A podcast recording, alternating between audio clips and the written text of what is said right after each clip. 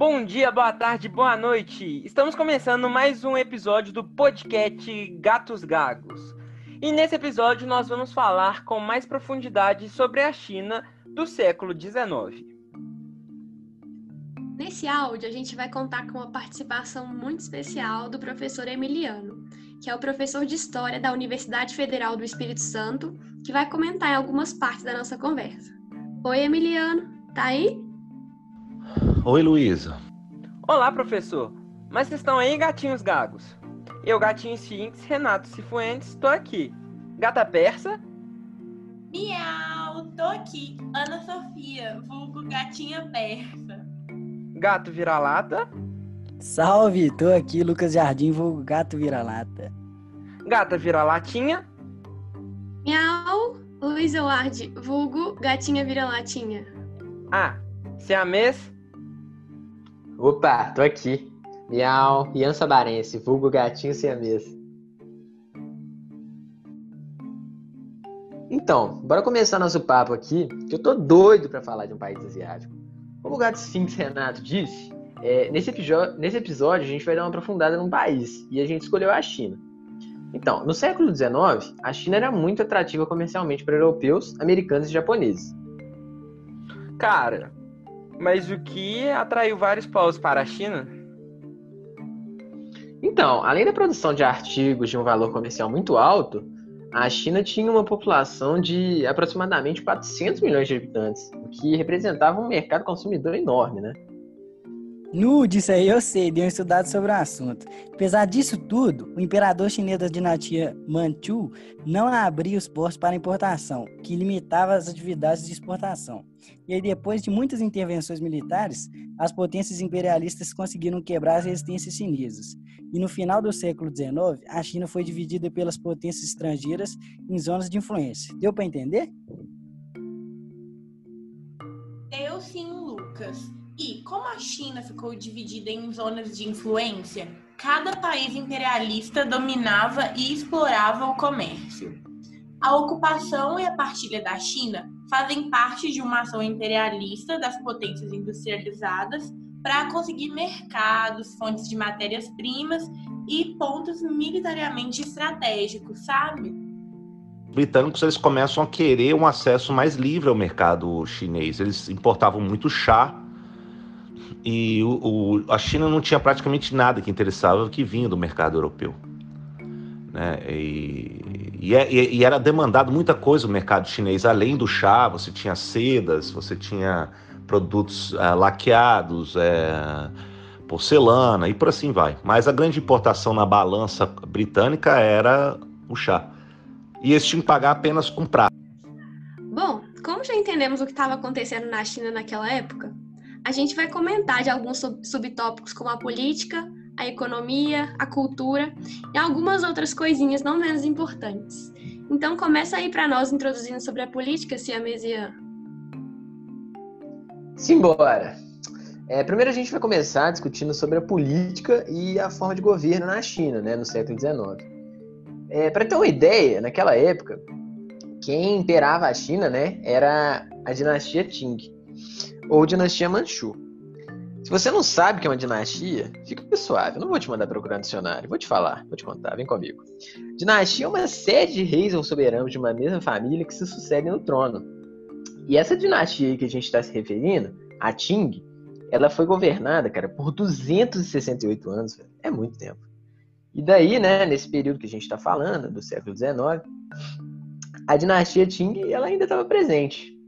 E você consegue completar daí, Vira-Latinha Lully? Consigo sim, Siamesia. A dinastia Qin foi a última dinastia da China. Ela teve início quando os Manchus, os povos descendentes de uma vasta região da Ásia, eles invadiram o norte da China em 1644 e derrotaram a dinastia Ming, que foi a dinastia anterior à dinastia Qing. É, dessa região aí, os Manchus expandiram essa dinastia para a China propriamente dita e os territórios em volta da Ásia Central, estabelecendo um império do grande Qing, Qing. É, os primeiros imperadores Qing adotaram as estruturas e instituições burocráticas da dinastia Ming anterior, mas dividiram o governo entre os chineses e os manchus, como eu tinha dito anteriormente. Cara, certinho. E eu ainda tenho mais uma coisinha para completar, que a estrutura formal do governo Qing centrava-se no imperador como governante absoluto, que presidia seis conselhos ou ministério, cada um liderado por dois presidentes e assistido por quatro vice-presidentes, ou seja, gente pra caramba, cara. E agora vem a parte boa. Vou contar para vocês o que rolou depois disso. Sobre o domínio Qing, a população do império se expandiu rapidamente e migrou assim, tipo, de forma extensiva, cara. E a economia e as artes e a cultura começaram a crescer, então floresceram. Mas como nem tudo são flores, o desenvolvimento dos militares gradualmente enfraqueceu o controle do governo central sobre o país. Nossa, hoje vocês estão animados para entender essa história da dinastia chinesa, hein? Mas agora vem uma parte muito interessante. Algumas coisinhas específicas sobre a cultura. Para começo de conversa, tem muitas diferenças em como a arte era tratada na China e no Oriente. Lá, o artista amador geralmente tinha mais status do que os artistas profissionais, os tops da área. Cara, sério? Que isso, velho? Não tem base isso, não. Não acredito. Não, mas é seríssimo. Lá, a caligrafia sempre foi considerada também uma das mais lindas artes. E as pinturas elas eram desenvolvidas a partir da caligrafia e os pintores trabalhavam com seda ou com papel com aquarela. E outra coisa que eu acho muito legal é que tem símbolos específicos que eram utilizados na arte chinesa. Vocês já ouviram falar?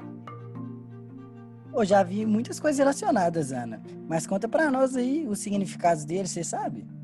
Lógico que sei, né? É, e eu acho muito inteligente o jeito que eles simbolizavam e retratavam. Então, tem o bambu, que remetia à erudição, o dragão significava o espírito de imperador, a jade, que simbolizava a pureza, e os patos, que simbolizavam a felicidade conjugal. Não, Ana, da hora demais, velho. Mas você só falando de coisa bacana e, e, guerra, conflito, treta, não tinha essas paradas aí, não? Nem tudo são flores, né, Ian? Como o Renato mesmo disse. Mas então, grande parte dos conflitos sociais foram motivados pela fome, pela carência de terras, comercialização de algumas coisas e a superpopulação da China.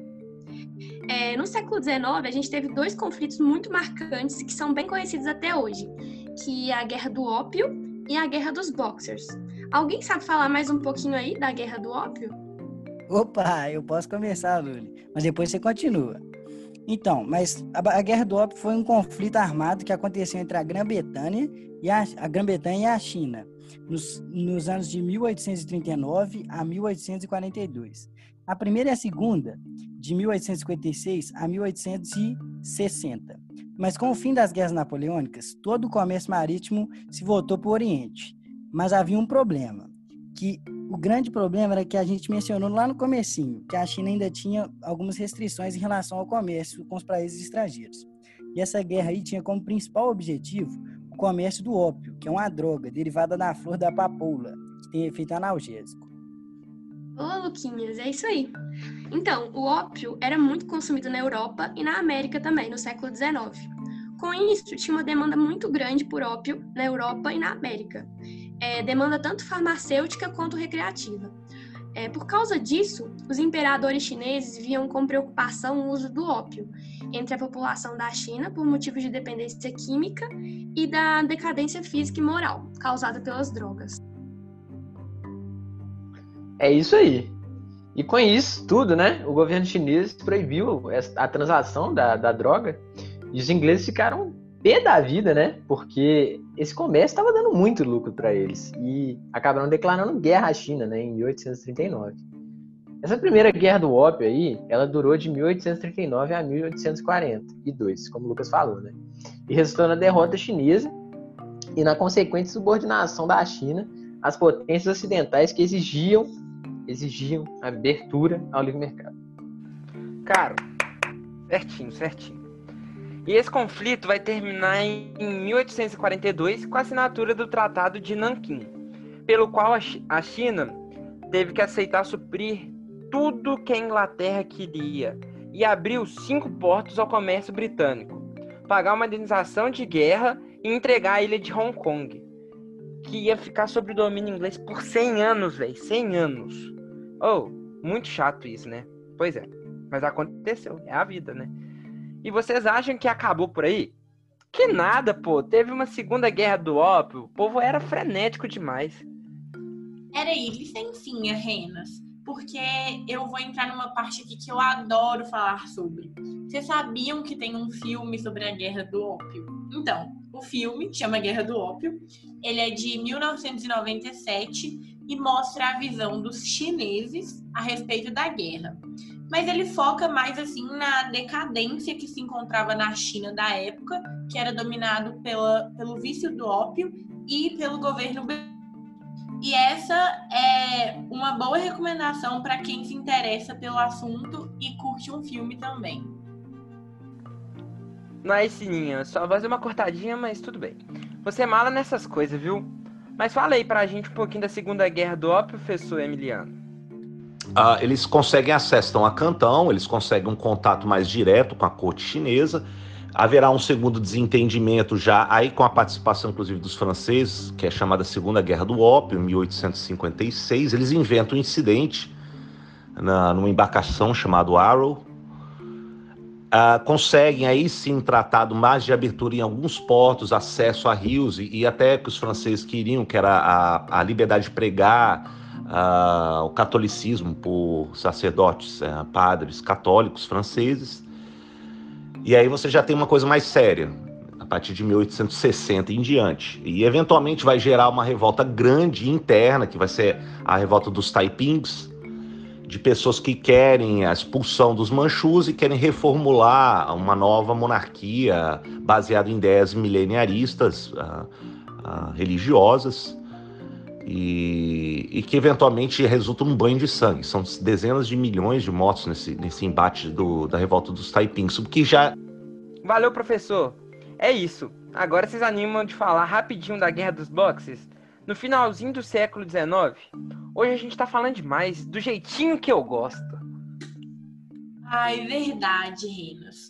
A Guerra do Boxer, que também foi, ficou conhecida como o Levante dos Boxers, aconteceu na China entre 1890 e 1899, bem no finalzinho mesmo, como vocês podem ver. Peraí, Ana, rapidinho, o que, que são boxers? Você sabe me falar? Enfim, Luli.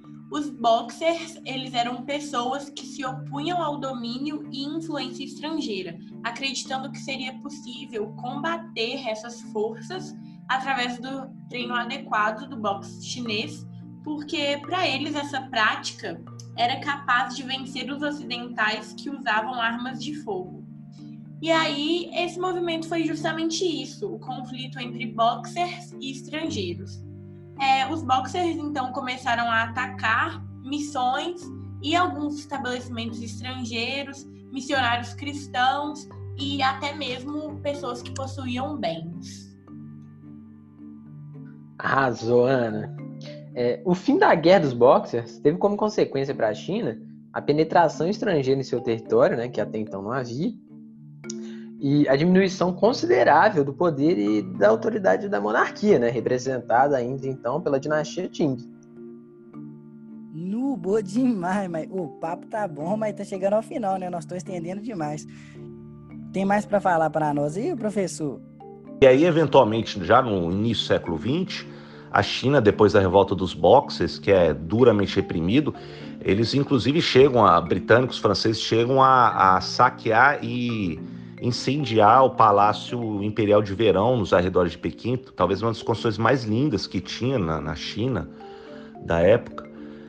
E a barbárie foi tamanha que, que todo o tesouro do, do Palácio Imperial de Verão foi saqueado, está hoje nos grandes museus da Europa esse ato de barbárie, né? Tanto que o, o, escritor Victor Hugo ele fala, ele condena isso no século XIX. Ele, ele fala assim: quem são os bárbaros, né? Ah, nós da Europa que é, é, pretensamente queremos levar a civilização para os outros povos, ah, ou é, aqueles que incendiaram, saquearam o Palácio Imperial de Verão em Pequim. Então eu acho que é mais ou menos isso. É, eu acho que é, é, um processo que era muito dependendo da, da ocasião, dos interesses, porque, é, como eu disse, a China era muito grande, muito vasta. Então você não tinha um plano único imperial, você teve uma série de eventos que foi deteriorando a autoridade imperial chinesa, que junto com elementos internos de, de rebeliões, uh, desgastou a, a, dinastia, a última dinastia Manchu, a dinastia Qing, na China. E a China era grande demais, a, a, a lealdade, a coesão do império era muito grande, muito diversificado. Então não foi para frente, não teve a coesão como foi no Japão. Então ela desmoronou, a China ela desmorona. E é nisso que entra nesse processo do imperialismo. Ela foi agredida por várias frentes, várias ocasiões, até o ponto que ela chega e desmorona. Então eu acho que é, é considerando em suma isso, o que vai ser o imperialismo no século XIX e específico no caso da China. Entendi, professor. Mais uma vez, muito obrigada pela participação. Com certeza foi fundamental no nosso podcast. Sensacional. Um abraço. Um abraço, Luísa. Então, gente, esse episódio lindo está chegando ao final. No próximo episódio, infelizmente, vai ser o nosso último. Podem chorar que eu sei que vão sentir saudades. Estaremos falando com mais aprofundamento sobre a Índia e o Japão. E ele vai ser postado na semana do dia 25 desse mês. Esperamos que tenham, tenham gostado. Um beijo e um queijo e até mais. Beijão.